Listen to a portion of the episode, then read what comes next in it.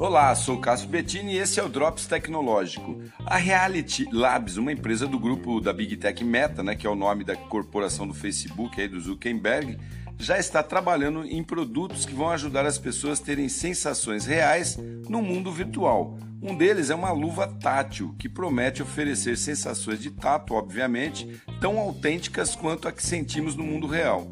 A tecnologia utiliza centenas de microfluidos numa luva especial que podem empurrar o ar através de bolsas bem fininhas, causando uma pressão na palma da mão do usuário, que quando ele tocar um objeto ali virtual também, né, dentro do metaverso, ele vai sentir esse objeto. É muito louco mesmo o negócio.